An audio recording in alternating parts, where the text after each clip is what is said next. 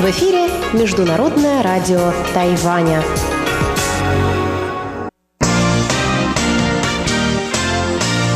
Воскресное шоу на МРТ.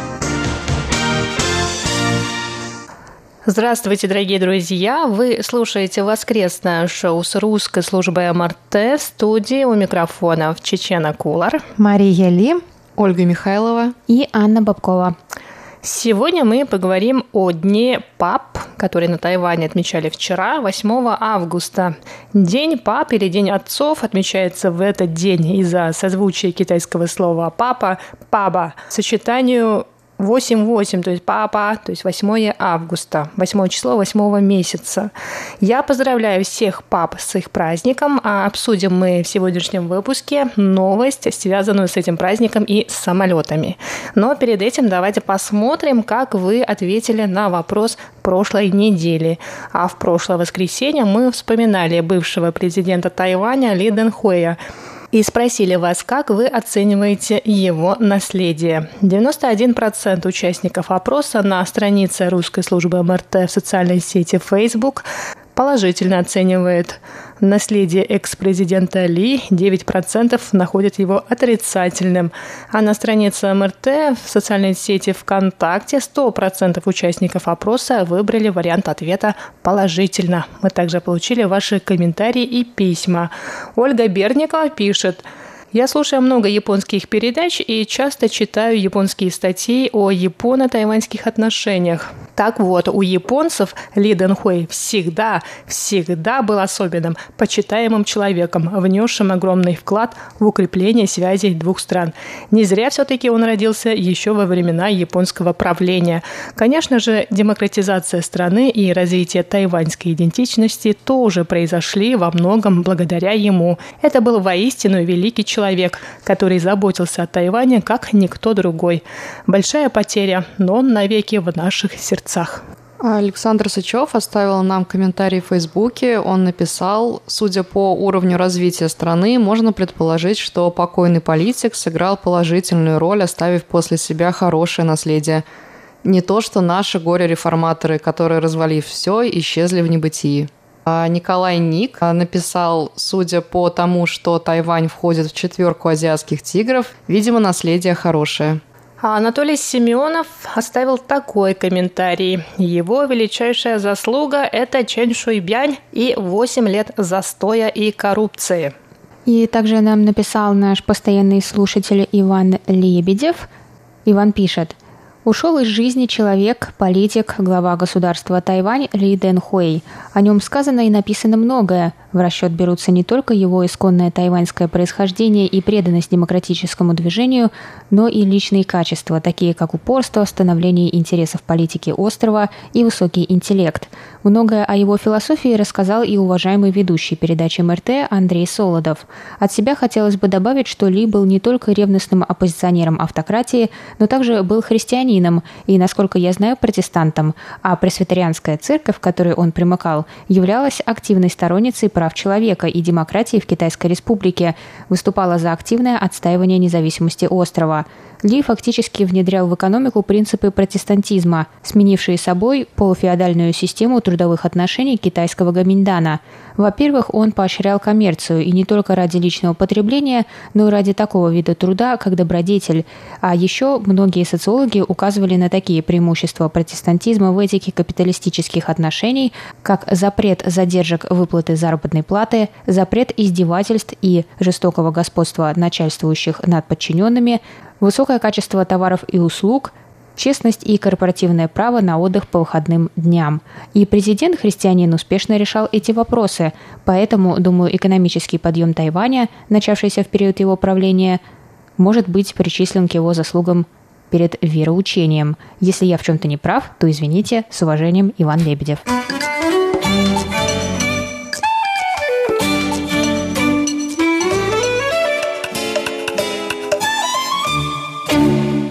Дорогие друзья, большое спасибо за ваши письма и комментарии. А сейчас давайте перейдем к новой теме.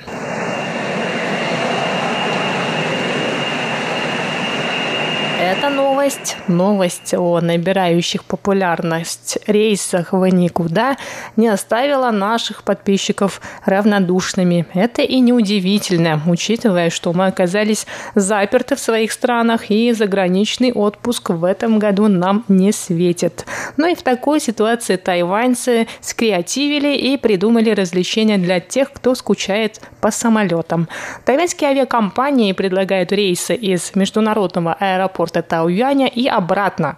Самолеты пролетают над Тайванем или соседними странами, не совершая посадки, и возвращаются обратно в аэропорт. Например, авиакомпания Starlux Airlines продала все 188 мест на рейс в никуда, который пролетел над восточным побережьем Тайваня и приблизился к Филиппинам, после чего развернулся и вернулся в тайюаньский аэропорт. На борту самолета пассажиров угощали блюдами, приготовленными шеф-поваром из ресторана со звездой Мишлен. И цена на такой тур, длящийся около трех часов, составила 4688 новых тайваньских долларов. Это примерно 100 160 американских долларов за место в эконом-классе, а те, кто готов раскошелиться, могли купить билет в бизнес-класс в комплекте с двухдневным отдыхом в очень хорошем отеле на Тайване. И такой турпакет стоит 20 888 новых тайваньских долларов на двоих. Это примерно 700 долларов американских. Но и это еще не все. Авиакомпания EVA Air также распродала все 309 билетов на специальный рейс, посвященный Дню ПАП. Самолет пролетел над северо-востоком Тайваня и приблизился к японским островам Рюкю, после чего вернулся обратно вдоль восточного побережья острова. Более того, представители авиакомпании Starlux и EVA Air сообщили, что в связи с высоким спросом они планируют повторить подобные туры в будущем. Эта новость вызвала бурную реакцию не только на страницах Международного радио Тайваня в социальных сетях, но и в нашем коллективе. И сегодня я предлагаю нам всем порассуждать на эту тему и ответить на вопрос вопрос. А вы бы полетели таким рейсом? Я эту новость переводила для нашего новостного выпуска. Она меня настолько поразила. Меня поразило больше всего то, что люди готовы добровольно платить деньги за то, чтобы испытывать лишения и страдания, связанные с полетами на самолетах. Так я рассматриваю авиаперелеты. То есть для меня это всегда неизбежное зло. Ты хочешь куда-то поехать, ты для этого должен какое-то время пострадать, но и потом эти страдания окупаются тем, что ты прилетел хотя бы туда, куда тебе надо, остался жив, и спину, может быть, не очень надорвал, ну и, в общем, не получил больших моральных травм. Ну, я могу перечислить там некоторые, когда тебе закладывают уши в полете, когда сидишь в этом узком кресле пристегнутый, когда тебя толкают локтями, когда твой сосед храпит, когда у тебя отекают ноги, когда начинается турбулентность. Это заветная фраза. Наш самолет вошел в зону турбулентности. Граждане пассажиры, пристегните ремни, у тебя душа уходит в пятки. Знаете, с чем бы я это сравнила? Вот эти рейсы в никуда, это я их так назвала иронически. Я бы это сравнила с тем, как, ну, если бы человек, соскучившись по лечению, добровольно просто так лег бы полежать в больнице. Просто так, вот он ничем не болен, но вот ему хочется, чтобы ему там какие-то делали неприятные процедуры, э, есть эту ужасную больничную еду, ну ладно, там, ну Мишлен ему там будет готовить.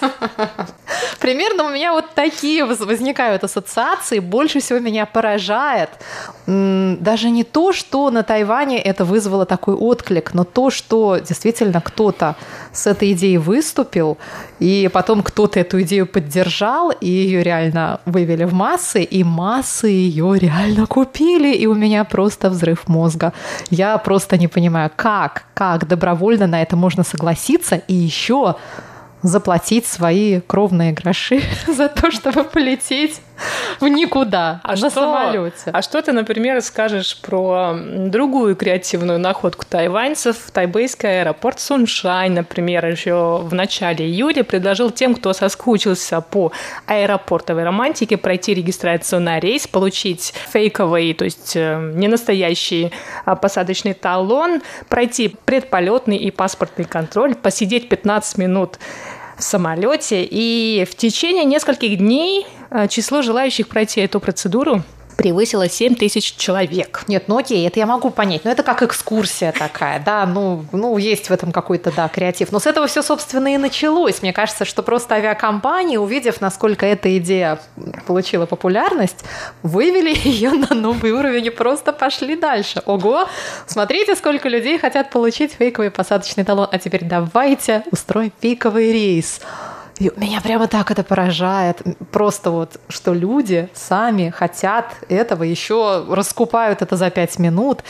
Я не могу вот просто соскучиться, чтобы по самолетам, ну, ну сядьте в самолет и полетите куда-нибудь, там, на острова Пенху, я не знаю, на остров Деньмэй, ну, есть на Тайване куда полететь. Ну, мне кажется, что вот эта экскурсия в аэропорту Суншань, это как раз, э, это прям как подразнить, а потом как-то вот и... Поэтому это на самом деле э, довольно логичное завершение, как бы разрешить людям не только сесть в самолет, но и немножко покататься. Издевательство. Долететь до границы Японии, развернуться и полететь обратно. В общем, Маша не понимает, как это возможно, и кто эти люди, которые это купили, но если бы я знала, я была бы этим человеком, который это купил. Я вам больше даже скажу, если бы у меня были ваучеры, я бы потратила их на подобный полет в никуда. Вот, кстати, на самом деле. Вот она, целевая аудитория. Миллениалы летают в никуда, проходят регистрацию в аэропортах. Для них самолет это не мучение, а радость. В конце концов, сейчас такой странный год, когда все не совсем так, как обычно. почему бы не попробовать полетать на самолете, который никуда не летит? Не, ну он летит. летит, но ну, никуда. Да. Ну, ты возвращаешься, ну, ты возвращаешься на то же место. Ну, то есть это просто рейс полетать. Это как аттракцион такой. Да. Вот как вы идете в какой-нибудь лунопарк, садитесь да. там в эту ужасную да. кабину, и вас там начинает во все стороны. Ну, зачем лететь-то для этого куда-то? Можно просто пойти там, пройти это... регистрацию на рейс, посидеть в самолете. А взлетать-то зачем? Жизнью рисковать. Уши закладывает. Ну, Уши кому кому-то нравится. Вот, ну, ну, и мне, например, нравится летать на самолетах. Mm-hmm. Я люблю это дело. Но не там 14 часов вот один раз я летала. Это, нет, это уже кошмар какой-то. Ну, а если там часа три, вот у меня полет будет длиться, я очень даже не против. Но вот единственное, что за свои деньги я бы не полетела. Нет, я бы не купила такой билет. Вот если бы мне купили билет, сказали, Чеченочка, полетишь на самолете, я бы согласилась. Но все-таки в этом есть своя романтика. Да. В этом на борту самолета. Там даже, ну, про томатный сок, который все любят, mm-hmm. там уже все знают. И мне даже еда кажется вкусной. Не всегда, но иногда, да, иногда по крайней бывает мере, вкусной, да. По да. крайней мере, на тайваньских авиалиниях на самом деле вообще-то вполне сносно и очень прилично кормят. Что еще вам нравится в самолетах? Я просто я пытаюсь проникнуться этим духом. Я совершенно не осуждаю, естественно, тех, кто думает иначе. Я просто искренне недоумеваю. Как, как можно добровольно соглашаться на эту боль, не, страдания я... и лишения? Лично я как раз не отношусь ни к каким людям, которые там любят риск, любят куда-то забираться. То есть я там даже в горы не хожу, потому что мне как бы это не очень нравится. Но самолеты, я и не отрицаю, что там есть что-то неприятное. Все, что ты перечислила, там существует, и я тоже это видела. И даже больше. Но не знаю, видимо, вот эти какие-то лишения, в них есть романтика. Это как ездить куда-то на плацкарте. Но насчет плацкарта я не соглашусь. Я а я люблю очень много на плацкарте. Мне плацкарт больше нравится, чем купе. Очень сомнительное удовольствие. А по-моему, на несколько часов это интересное добавление в твое путешествие. Ну, кстати, есть же люди, которые предпочитают поезда самолетом и едут из Москвы в Владивосток, в Владивосток на поезде, потому что им просто нравится смотреть в окно нравится Более того, я примкнула как-то к этим людям. Я вам рассказывала о своем путешествии из Москвы. А, куда мы там? А, мы доехали до Улан-Удэ, а они поехали дальше в Улан-Батор на Транссибирском экспрессе. И люди, которые готовили эту поездку, которые делают этот рейс, это настоящие подвижники этого дела. Они обожают поезда, они просто с ума сходят по поездам, они обожают каждый раз, когда им приходится садиться в этот поезд. Для меня это тоже, в общем, была поездка полная неудобств, лишений. Ну, все равно это было лучше, это было интересно, по крайней мере. Там действительно смотришь в окно, там красивые пейзажи. Ну, поездка была совершенно чумовая, очень интересная. Да, но так, чтобы просто так ехать тоже в поезде. Но, с другой стороны, в поезде это просто так никуда поехать нельзя. Он тебя куда-то все-таки привезет, наверное. Он не сделает круг вокруг земного шара. А если да, то это тоже очень круто. Неплохая идея. Почему бы нет? Это опять напоминает мне аттракционы. И в московском лунопарке, ну, этом детском парке аттракционов, который когда-то еще существовал рядом с парком Горького, там был поезд, который ходил по кругу. Может быть, у нас из-за этого ощущение, что это нормально. Мне кажется, здесь самое большое удовольствие люди получают из-за предвкушения mm-hmm. путешествия. То есть э, дорога все-таки приносит удовольствие людям даже больше, чем э, точка прибытия. Но я видела несколько видеорепортажей про тайбэйский аэропорт Суншань, про эту экскурсию. Люди сидят в самолете 15 минут, и у них спрашивают, а зачем, что вы тут делаете? Вот, но они действительно говорят, что да, мы соскучились по аэропорту, по самолетам, просто посидеть там. Ну, вот это вот предвкушение того, что ты вот сейчас улетишь, взлетишь. Нет, вот это я как раз смогу понять, я бы даже сама хотела, наверное, туда сходить. Интересно же просто раз зайти там в эту зону duty-free просто mm-hmm. так, праздно. Ну, в этом какая-то есть движуха и какой-то интерес, и посмотреть, как все устроено, и не спешить никуда, и не бояться, что ты на рейс опоздаешь. Маш, ты может спокойно все там обойти. Не вставляет больше, может быть, так, просто погулять. Хочется на да самом нет, деле нет. опоздать на этот самолет. Хочется чувств, хочется нестись через зону досмотра, ругаться. А во сколько, кстати, вылет? Потому что если очень рано утром, то это же еще и спать не надо накануне. Там один в одиннадцать, вот, э, который Старлюкс, у них был рейс начинался вылет в 11 часов и прилет, по-моему, в 3 часа дня mm-hmm. или в 2 часа дня или что-то Он долго такое. летит, да. Да, то есть он делает такой большой круг. Вот да, действительно, вот это все входит, туда нужно действительно нестись и проходить контроль паспортный. Сдавать... Зато багажа не Багаж надо. сдавать. наоборот, багажа нет. Наоборот, сдавать чемоданы, ругаться с пунктом приема. Сдавать пустой чемодан. Что у тебя слишком у тебя, тяжелый у тебя этот там чемодан. Батарейки, да? Вытаскивать это все при всех остальных людях, перекладывать в сумки. А то живем тут себе спокойно, да, как бы. Ну, кстати, вот ты интересную такую тему чуть-чуть затронула, то, что зайти туда так просто. А ведь действительно, мы никогда не можем просто так взять и войти в аэропорт.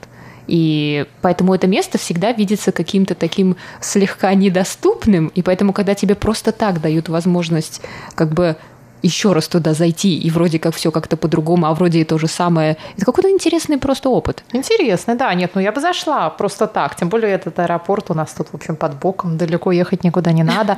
У нас, э, я напомню слушателям, международный аэропорт Тау-Юань находится на некотором расстоянии от Тайбе. До него ехать из центра Тайбе, ну, 40. минут 40-50. А городской бывший аэропорт, он тоже сейчас международный, Суншань, находится прямо через речку от нашей радиостанции. Мы из окон редакции можем видеть не наша редакция, а противоположных по коридору, как э, взлетают и садятся самолеты. Ну, как я уже сказала в начале сегодняшнего обсуждения, э, вот эта тема вызвала а, бурную реакцию среди моих коллег, и Игорь Кобылев не смог сегодня прийти на наше воскресное шоу, но он наставил вот такое сообщение в нашем чате. Игорь написал, ну если бы самолет, как вертолет, низко прилетал над Тайванем или соседними странами, так чтобы можно было высунуть ладонь из иллюминатора и похлопать по лысине какого-нибудь проходящего шанбанзу, то есть э, какого-нибудь сотрудника, спешащего на работу, то я бы полетел. А так бессмысленно. Напоследок я добавлю, что в рейсах никуда самолеты летают ниже, чем обычно, чтобы пассажиры могли как раз полюбоваться видео. А, мне То кажется... есть они под облаками летят. А если, кстати, кстати, а если будет облачность высокая в этот день, например, и что они увидят? Ничего не увидят. А если они будут под облаками лететь, тогда, может быть, и да. Ну, поскольку это не экскурсионный рейс, то я думаю, что действительно не ожидается, что ты что-то увидишь, и ты летишь как есть, все по-настоящему, только... Но чуть-чуть ниже, нет, не чуть-чуть ниже летают, чем обычно. Ну, я думаю, это на самом деле связано с расходами на топливо. Это просто дешевле выходит. Ну, а. А, а будут сталкивать пассажиров с парашютами? Вот на такой рейс я бы согласилась. Я там даже деньги свои отдала. А меня там даже не ждите. Меня у дома высадите, пожалуйста. Свои ваучеры я на это не потрачу. Потому что, да, просто так э, с парашютом на Тайвань нельзя прыгнуть. Это запрещено. Итак, дорогие друзья, вот у нас сегодня такое обсуждение получилось. А я напомню, что вопрос этой недели звучит так. Полетели бы вы таким рейсом в никуда. Мы ждем ваши комментарии и письма на почтовый ящик russsobaka.rti.org.tw. И на этом воскресное шоу сегодня подходит к концу. С вами были Чечена Кулар, Мария Ли, Ольга Михайлова и Анна Бабкова. Далее вы услышите почтовый ящик, который на этой неделе проведу я, передачу Иностровской гостиной МРТ и повтор передачи «Тайвань и тайваньцы». Оставайтесь с нами. Здравствуйте еще раз, дорогие друзья. Вы слушаете рубрику воскресного шоу «Почтовый ящик». У микрофона Чечена Кулар – Сегодняшний выпуск я традиционно начну с ваших рапортов. А, но перед этим давайте посмотрим, кто нам написал на прошлой неделе. Это Виктор Варзин из города Коммунар Ленинградской области, Николай Егорович Ларин из Подмосковья, Алексей Веселков из города Бердска, Иван Лебедев из Санкт-Петербурга, Андрей Папи из Томска, Дмитрий Елагин из города Саратова, Александр Макухин из Москвы, Анатолий Клепов также из Москвы. Рапорт нам также отправил Сидхартха Бахальчарджи из Индии и Виталий Юрьевич Иванов из Рыбинска и Ярославской области. А сейчас я зачитаю некоторые рапорты, которые вы нам отправили. Виктор Варзин слушал наши передачи с 25 по 31 июля. Оценки по шкале СИНПО. Приема на частоте 5900 килогерц. В разные дни были разными, но общую оценку приема Виктор отметил как удовлетворительную. То же самое можно сказать о приеме передач русской службы МРТ с 1 по 4 августа. Мы также получили рапорты от Виктора за эти дни. Оценки по шкале СИНПО за все эти дни такие 4-5, 4, 3-4. Николай Егорович Ларин из Подмосковья также отправил нам а, рапорты о приеме передач русской службы МРТ 29 и 30 июля. Николай Егорович пишет, что прием в эти дни был хорошим по шкале СИНПО. Оценки можно выставить такие 5-5, 3-5, 4, а 31 июля оценки по шкале СИНПО 5-5, 4, 4, 4. Также он пишет, что 2 августа прием был отличным. Оценки по шкале СИНПО 55455. Все это время он наши передачи слушал на частоте 5900 килогерц. Часовые программы передач русской службы МРТ на частоте 9490 кГц слушал Алексей Веселков. 31 августа оценки по шкале СИНПО он выставил такие 2, 4, 2, 2, 2. А 3 августа сигнал был чуть похуже. Оценки по шкале СИНПО 1, 4, 3, 1, 1. 31 июля получасовую программу передач на частоте 5900 кГц слушал Иван Лебедев. Оценки по шкале СИНПО он выставил такие 5, 4, 4, 4, 4. Эту же частоту 1 августа слушал Андрей Папе из города Томска. Оценки по шкале СИНПО чуть похуже. 2, 5, 4, 4, 2. А вот в Саратове в этот день сигнал был получше. Дмитрий Елагин отправил нам рапорт о приеме передач 1 августа на частоте 5900 кГц и оценки по шкале СИНПО он выставил такие 4-5, 3-4-4. 2 и 3 августа Александр Макухин слушал наши передачи на частоте 5900 килогерц. Александр пишет, что 2 августа с 5 до 5.20 по UTC качество эфира составило 10%. Прием был очень слабым, а вот с 5.20 до 5.30 качество эфира улучшилось до 40%. А 3 августа оценки по шкале СИНПО такие 2,5, 2, 3, 2. Рапорты о приеме передач русской службы МРТ с 27 июля по 2 августа мы получили от Анатолия Клепова. Во все эти дни оценки по шкале СИНПО у Анатолия такие 4, 5, 4, 5, 4. Рапорт о приеме передач русской службы МРТ с 1 июля по 6 августа нам отправил Виталий Юрьевич Иванов. Он слушал наши передачи на двух частотах, на частоте 9490 килогерц, часовые программы передач, и 5900 килогерц, получасовые программы передач. Оценки по шкале СИНПО у получасовых программ получше, чем на частоте частоте 9490 килогерц. Мы также получили письмо от Ивана Лебедева. Он благодарит Марию Ли за сообщение о тестовом вещании МРТ для немецкоговорящей аудитории. На частоте 11600 кГц прием был хороший. Иван также спрашивает о QSL карточке на присланный им рапорт о приеме немецких передач. Наши коллеги из немецкой службы уже передали QSL-карту, и мы положим ее в общий конверт и отправим, как только почтовое сообщение будет восстановлено. Письмо мы также получили от Виктора Варзина, который написал «Продолжаю с интересом слушать ваши передачи, просматривая и сюжеты, которые вы добавляете в социальную сеть ВКонтакте. Делюсь с ними и с друзьями. Вот с другом очень хотелось бы теперь на воздушных шарах полетать, особенно над Тайванем. Сюжет Чечены и Ольги очень понравился. Кадры очень красочные, интересные. Очень интересной для меня была и новость о рейсах в Ник никуда. Подобного я не припомню. Прикольная находка тайваньцев.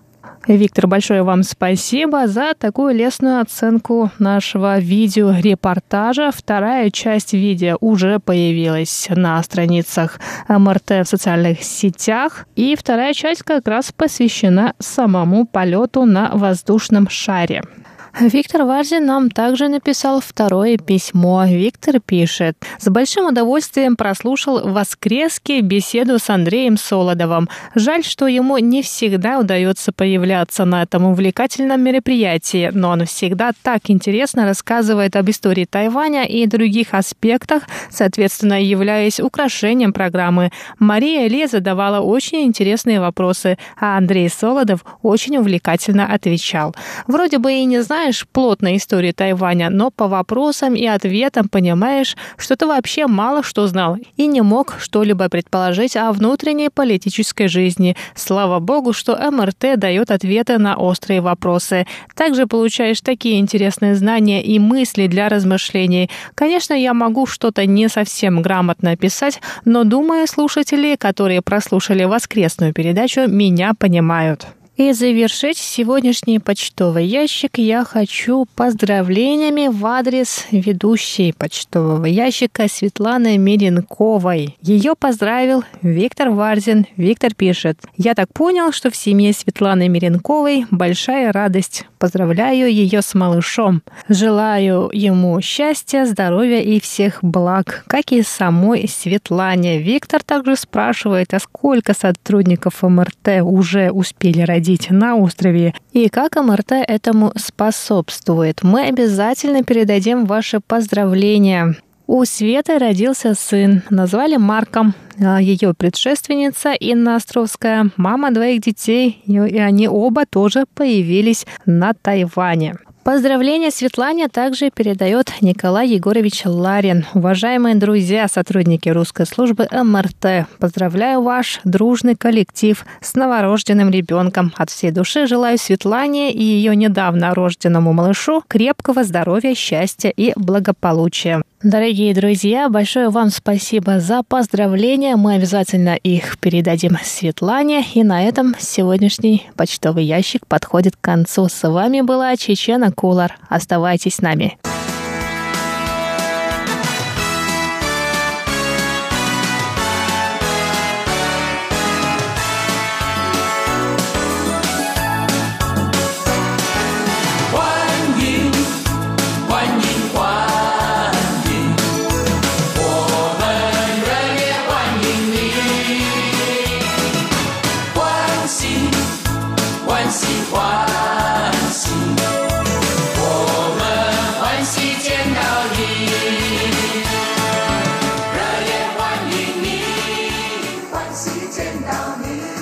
Здравствуйте, дорогие друзья! Вы слушаете передачу «Гостиная МРТ». У микрофона ведущая Инна Островская. Сегодня гостем нашей передачи станет моя подруга, бизнесвумен и самый солнечный чайный фермер Тайваня Сани Ян. Наши постоянные слушатели уже знакомы с ней, поскольку три года назад Сани была героиней моей передачи и делилась впечатлениями о России. В этот раз – мы поговорим с ней о чайной индустрии острова, чайном бизнесе и его будущем в это непростое постковидное время.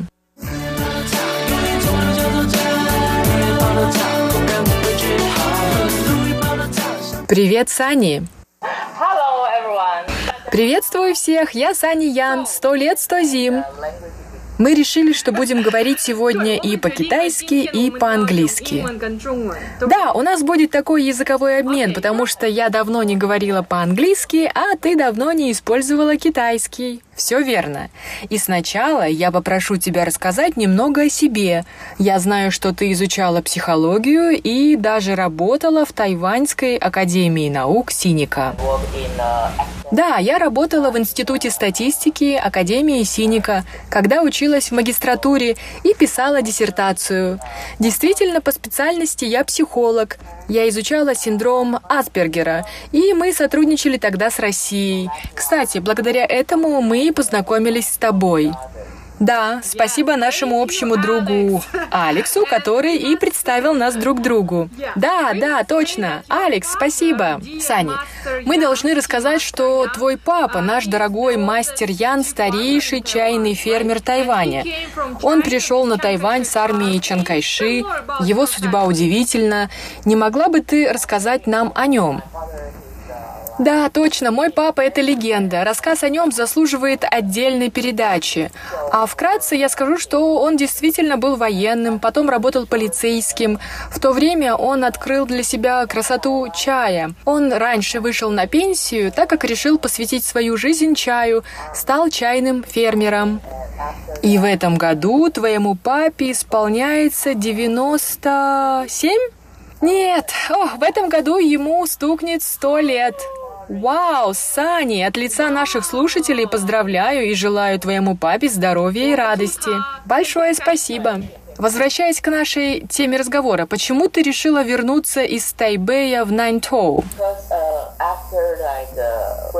Потому что после окончания университета я и мой младший брат поговорили и приняли решение вернуться в родной город. Наши родители были уже в преклонном возрасте, нам надо было помогать им. Мы поняли, что если мы не вернемся и не возьмем заботы о семейном бизнесе на себя, родители сами просто не справятся и все пропадет. Они очень уставали, организуя и контролируя работу огромной чайной плантации, фабрики и магазина. Мой брат тогда сказал, «Сестра, пришло наше время, нам надо ехать домой. Мы будем делать это вместе и сохраним наши чайные сады».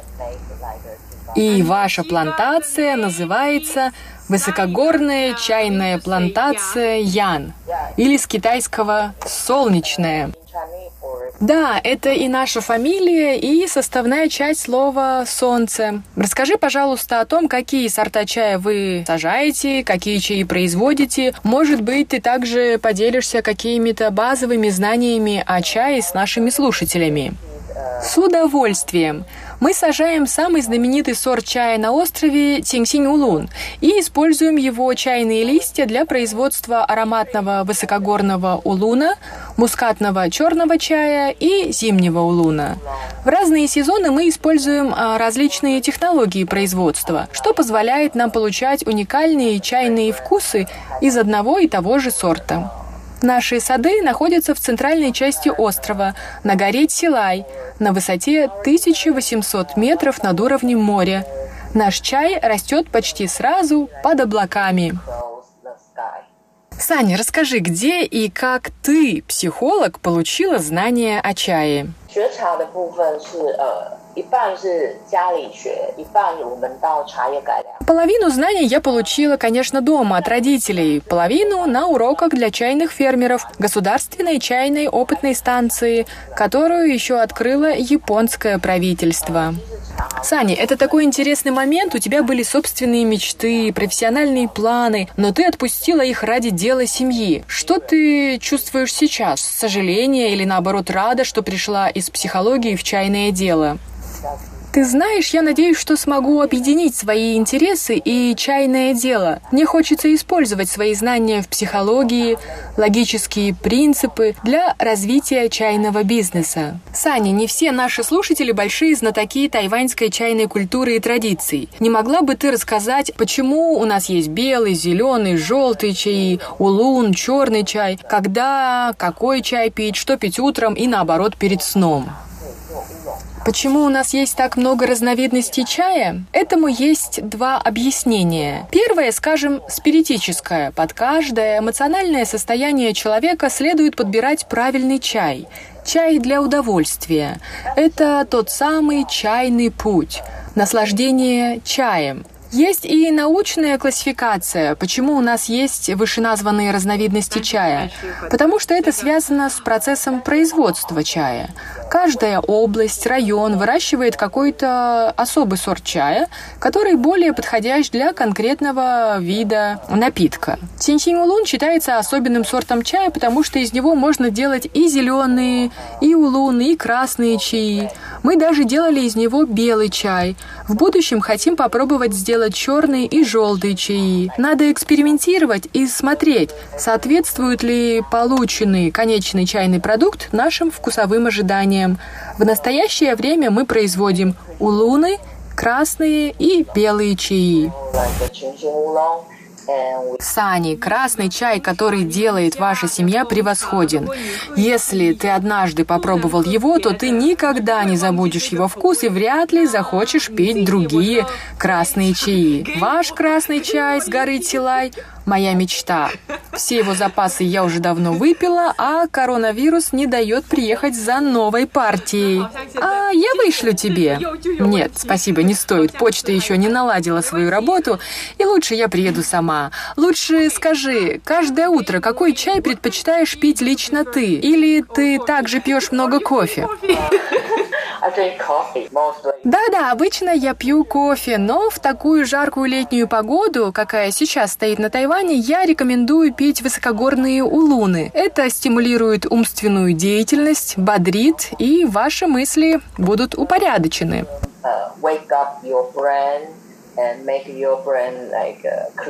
Но перед употреблением чая важно что-то поесть, верно? Да, конечно. Перед тем, как пить высокогорные улуны, надо обязательно поесть чего-нибудь. Как и кофе не рекомендуется пить на пустой желудок. Отличие чайного кофеина от кофейного в том, что он более щадящий. Саня, расскажи нам о температуре воды для заваривания разных видов чая. Первое заваривание для улуна лучше использовать горячую воду около 100 градусов, где-то 98-99, для того, чтобы чайный лист сферической или полусферической формы раскрылся. Потом во второе и последующие заваривания можно использовать воду меньшей температуры. И для черного чая мы рекомендуем воду 85-90 градусов. Скажи, что ты думаешь о том, что некоторые европейцы и россияне добавляют в чай сахар, лимон? Uh, а, я думаю, если чай изначально хорош, то не хочется использовать какие-то вкусовые добавки. Когда мы производим чай, то стараемся раскрыть и закрепить в нем натуральные природные вкусы и ароматы. Так, например, когда вы пьете наш красный чай, то первое, что вы ощущаете на языке – натуральную сладость. Далее – вкус фруктов. И в конце – цветочный вкус и аромат. Зачем вам лимон и сахар, если у вас такой букет натуральных вкусов? А еще на Тайване есть рубиновый чай номер 18, у которого имеются натуральные нотки корицы, а у у мелколистового черного чая после укусов цикады есть натуральные медовые нотки. Да, это особенность тайваньских чаев – неповторимый натуральный вкус. Также мы должны сказать, что уникальность вашего сада в том, что вы, выращивая высокогорный улун, производите из него и красные чаи, что считается на острове дорогим удовольствием. Да, традиционно из высокогорного улуна не принято делать красные чаи, хотя таких смельчаков, как мы, в последнее время все больше и больше. С момента моего отъезда за этот год появились какие-то новые чайные тенденции, что сейчас особенно популярно у тайваньцев? Ты знаешь, что тайваньское лето очень жаркое, и, конечно, кроме традиционного заваривания горячей водой, у нас очень популярно холодное заваривание чая. Неважно, в ресторане, на улице многие покупают чаи холодного заваривания. Но холодный чай холодному чаю рознь. Есть хорошие, есть не очень. Один закидывает какой-то чайный лист в бутылку, заливает водой и говорит «это мой холодный чай». Но мы используем бисаевские или конкурсные чаи высшего сорта. Таким образом, есть своя классификация и среди холодных чаев. Их вкусы и ароматы тоже различны. 呃比赛等级的，或者是用手工采的茶叶。Сани, я помню, что вы завариваете свой чай около 12 часов. Заливаете водой вечером, и готов он будет только следующим утром. Да, мы советуем вечером около 6-7 часов залить чай водой комнатной температуры, ни в коем случае не холодной. Положить в доме и только ночью около 11-12 часов, когда вы увидели, что наши чайные листья полностью раскрылись, можете положить чай в холодильник и наслаждаться им на следующий день.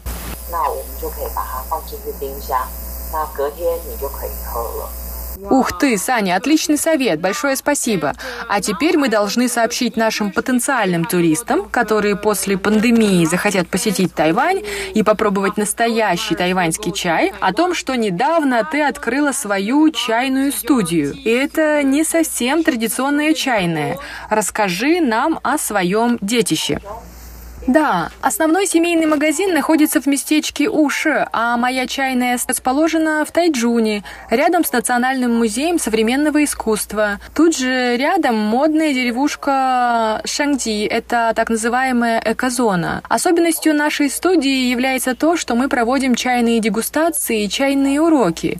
Мы научим вас разбираться в чае, пить чай, проводить чайные церемонии. Вы узнаете, почему лучший улун весенний и зимний, а лучший красный чай летний. Как разная ферментация позволяет нам менять вкус чая. Мы научим вас различать чаи разных сезонов, разных способов производства, и с нами вы станете чайным мастером. Сани, то есть любой турист может стать вашим учеником и посетить один урок, или у вас есть рекомендованное расписание? У нас трехчасовые и шестичасовые курсы, на которых вы можете получить базовые знания о чае. Дорогие друзья, если вы мечтаете попробовать тайваньские чаи, изучить э, чайную культуру, добро пожаловать к Сане Ян в ее чайную студию в Тайджуне и студии, Сани может преподавать вам как по-китайски, так и по-английски. Тем более у нее имеется богатый преподавательский опыт, поскольку Сани была учителем основ чайной культуры в университете Джинань и в школе Лушань. Расскажи про это. Да, я преподавала в школе первой ступени в Лушань детям э, традиционную тайваньскую чайную церемонию. Дети, которые родились и выросли в чайном регионе, должны владеть знаниями о чайных традициях, должны уметь заваривать чай, проводить церемонии. Этим я и занималась там. Что касается университета Джинань, там я рассказывала студентам о ведении чайного бизнеса и, конечно, в целом о чайной индустрии. Только что ты упоминала о чайном бизнесе. Интересно узнать, как COVID-19 повлиял на эту сферу. С какими трудностями столкнулись именно вы? COVID-19 is like a global effect. COVID-19 повлиял на жизнь всего мира. Мы только открыли нашу студию, как он разразился. Иностранные туристы не могут приехать на остров, у нас нет покупателей. Хотя Тайвань и показал хорошие результаты по сдерживанию распространения вируса, наши внутренние покупатели довольно консервативные. Если во всем мире кризис, они сто раз подумают о покупке чего-либо. Сейчас мы планируем начать наши чайные классы и надеемся, что вскоре почта восстановит свою работу, и мы сможем посылать чай нашим клиентам в другие страны. А тайваньцы сейчас путешествуют по острову? Как только угроза заражения вирусом миновала, внутренний турист отправился в дальние районы, в горы, на природу, а города, наоборот, опустели. Тогда давай еще раз обратимся к нашим друзьям за поддержкой тайваньского чайного бизнеса. Если вы на острове, поезжайте в Тайджун или в район Уша за лучшим чаем с горы Тилай. Может, у тебя есть сайт или страница в Фейсбуке? Oh, Facebook page, you can find like Inner 29. Да, у нас есть страница в Фейсбуке, она называется Inner 29. Расскажи, почему твоя студия называется именно так? Inner, на Тайване мы говорим, э, если ты профессионал в какой-то области, ты знаешь все о ней, то ты профи, специалист. То есть ты нейханрен. Наша идея открыть студию и помочь вам стать профи в чае стать своим человеком в чайном мире, чайным экспертом.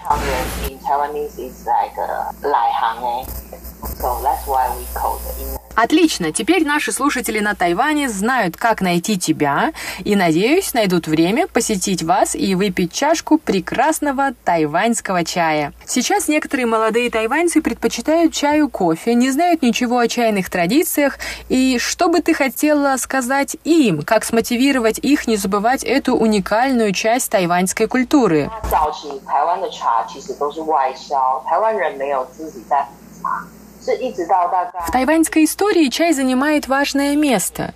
История чаепития на Тайване не такая длительная, ей чуть более 70 лет. Ведь вначале весь тайваньский чай уходил на экспорт. Очень жаль, что лучший чай уходил на продажу, а сами тайваньцы предпочитали пить более дешевый импортированный чай. Однако внутренний рынок э, развился, и тайваньцы любят тайваньский чай. Мы не можем сказать, что тайваньская молодежь совсем не пьет тайваньский чай. Нет, иногда они это делают, но к примеру, наша идея с холодным завариванием как раз связана с желанием популяризации хорошего чая среди молодых. У нас есть индивидуальные пакетики с чаем, которые молодежь может заваривать самостоятельно. И это вовсе не трудно и не так дорого. Иногда даже дешевле многих напитков, которые выбирают молодые люди. Таким образом, вы покупаете за меньшие деньги чай лучшего качества. Я мечтаю привлечь в чайную индустрию как можно больше тайваньской молодежи. 希望在呃开工作室也是最初的一个愿望，也希望说能够把这件事情呢传递给台湾的年轻人，让他们来喝台湾的酒。Дорогая Саня, я надеюсь, что мои студенты и молодежь Тайваня слушают нас и после этой передачи обязательно посетят твою студию. Еще раз большое спасибо за беседу. Ты рассказала много интересного о тайваньском чае, и я очень надеюсь, что у чайной индустрии на Формозе блестящее будущее. Спасибо и тебе. Мне тоже было интересно поделиться своими знаниями. Надеюсь на скорую встречу.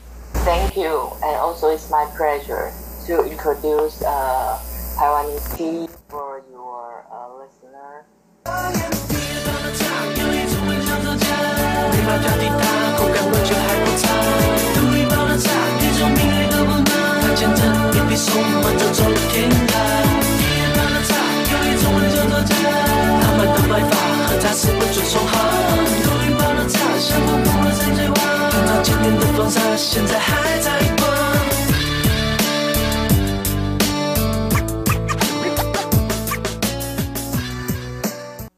Дорогие друзья, спасибо за внимание.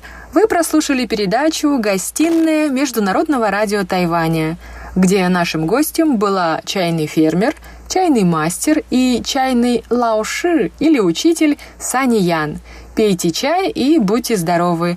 А я, Инна Островская, говорю вам до свидания.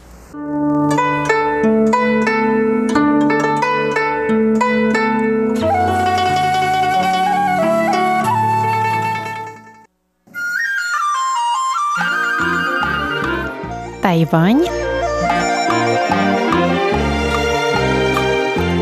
и тайваньцы. В эфире передача «Тайвань и тайваньцы». У микрофона Мария Ли.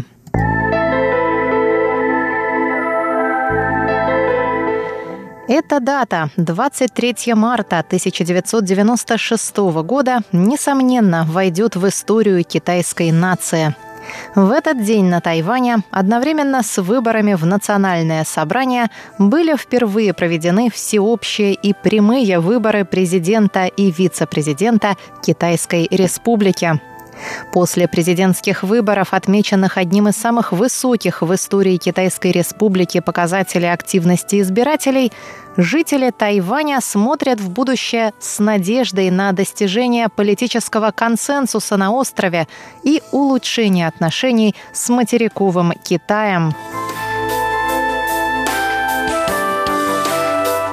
Нынешний президент Ли Дэн Хуэй одержал убедительную победу на выборах 23 марта. Он победил в 24 из 25 городских и уездных избирательных округов тайваньского региона, получив 54% голосов в борьбе с тремя соперниками и обеспечил себе право занимать пост главы государства в течение последующих четырех лет. Выборы явились достойным ответом на военные угрозы Пекина во время избирательной кампании и создали условия для продолжения демократических реформ на Тайване под руководством правительства, высшее должностное лицо которого впервые в истории Китая было избрано всеобщим голосованием граждан. Ворота демократии открыты отныне в полной мере, провозгласил Ли в своем выступлении вечером 23 марта после победы на выборах. 21 миллион жителей Тайваня стали свидетелями триумфа демократии. Президент Ли неоднократно подчеркивал, что необходимыми условиями объединения Китая являются свобода и демократия на материке. Одновременно президент добивается более активного участия Тайваня в жизни международного сообщества, предпринимая такие акции, как посещение в июне прошлого года своей Альма-Матер Корнельского университета в США, вызвавшая ярость Пекина. На протяжении избирательной кампании Пекин выступал с резкими нападками на Ли, называя его интриганом, добивающимся на самом деле независимости Тайваня и отрицающим это на словах. Пекин проводил военные учения в непосредственной близости от Тайваня и обрушивал на Ли различные обвинения, в частности, называл его марионеткой США, толкающей жителей Тайваня в бездну. С учетом столь явной враждебности китайских коммунистов по отношению к Ли, мандат, полученный им в день выборов, представляется многим несомненным поражением политики Пекина. В ходе кампании Пекин называл Ли и его соперника Бен Миньминя двумя близнецами-сепаратистами. Таким образом, Пекин относит три четверти тайваньских избирателей, а именно таков суммарный результат этих двух кандидатов к сторонникам независимости. Возможно, наши давние слушатели, подписанные на журнал «Свободный Китай», который впоследствии стал журналом «Тайбэйская панорама», а затем «Тайваньская панорама», узнали выдержки из апрельского номера 1996 года, опубликовавшего подробное обозрение победы президента Ли Дэн Хоя на первых демократических выборах. Сегодняшнюю следующую передачу «Тайвань тайваньцы» я посвящаю памяти президента Ли Дэн Хоя, который скончался неделю назад в больнице ветеранов в Тайбе в возрасте 97 лет. Ли Дэн Хуэй родился в январе 1923 года на севере Тайваня в сельской местности Саньджи Тайбэйского округа. В те времена Тайвань был колонией Японии, и японский для него был вторым родным языком. Сам он из семьи Хакка, которая переехала на остров из провинции Фудзянь материкового Китая. Ли Дэн Хуэй с детства хорошо учился и по окончании средней школы стал одним из четырех тайваньских выпускников, приглашенных на учебу в Японию в Императорский университет Киото. В 1944 году он поступил на службу в японскую императорскую армию и служил в войсках противовоздушной обороны на Тайване. В 1945 году его отозвали обратно в Японию на восстановление Токио после бомбардировок в марте 1945 года. Там он оставался вплоть до капитуляции Японии во Второй мировой войне, а затем вернулся на Тайвань, где закончил высшее образование в Государственном Тайваньском университете. Он получил степень бакалавра по экономике сельского хозяйства. Еще будучи студентом, Ли успел вступить в коммунистическую партию Китая, причем дважды, в сентябре 1946 и октябре 1947 года. Впоследствии он стал одним из основателей новой демократической ассоциации, но эта организация была потом поглощена КПК, и Ли официально вышел из коммунистической партии в сентябре 1948 года. Лишь в 2002 году Ли Дэн Хой признал, что был коммунистом. По его словам, ознакомившись с партией и ее доктриной изнутри, он понял, что она обречена на провал.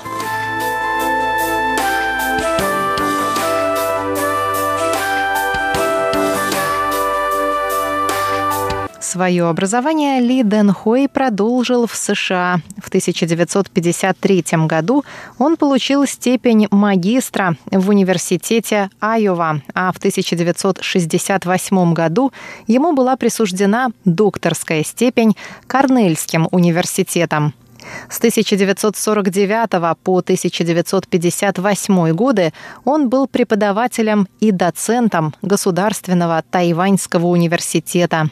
А с 1958 по 1978 профессором Государственного университета Дженджи.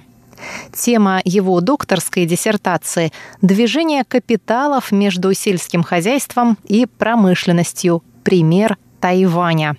Вернувшись на остров, он был назначен на пост председателя совместной комиссии США и Китайской Республики по возрождению села, хотя и до этого он занимал разные посты. Например, с 1955 по 1957 годы он служил на посту научного сотрудника Тайваньского кооперативного банка. Как же началась его политическая карьера? Когда Ли Дан Хой работал в совместной комиссии США и Китайской Республики по возрождению села, на него обратил внимание Дзян Динго, после чего в 1972 году Ли получает назначение на пост государственного министра по вопросам сельского хозяйства. До этого, в 1971 году, он вступил в партию Гаминдан. В 1978 году Дзян Динго, уже ставший президентом, назначает Ли Дэн Хоя на пост мэра Тайбэя. В 1981 Ли Дэн Хой возглавляет провинциальное правительство. Тогда оно еще существовало. А в 1984 году становится вице-президентом. Тогда за него проголосовало более 87% депутатов Национального собрания. В 1988 году, вскоре после кончины Дян Динго, на Тайване происходит ряд событий, усиливших напряженность между правительством и оппозицией. Ли стал исполняющим обязанности президента и председателем Гаминьдана. В этом ему помог Джеймс Сун, Сун Шуюй.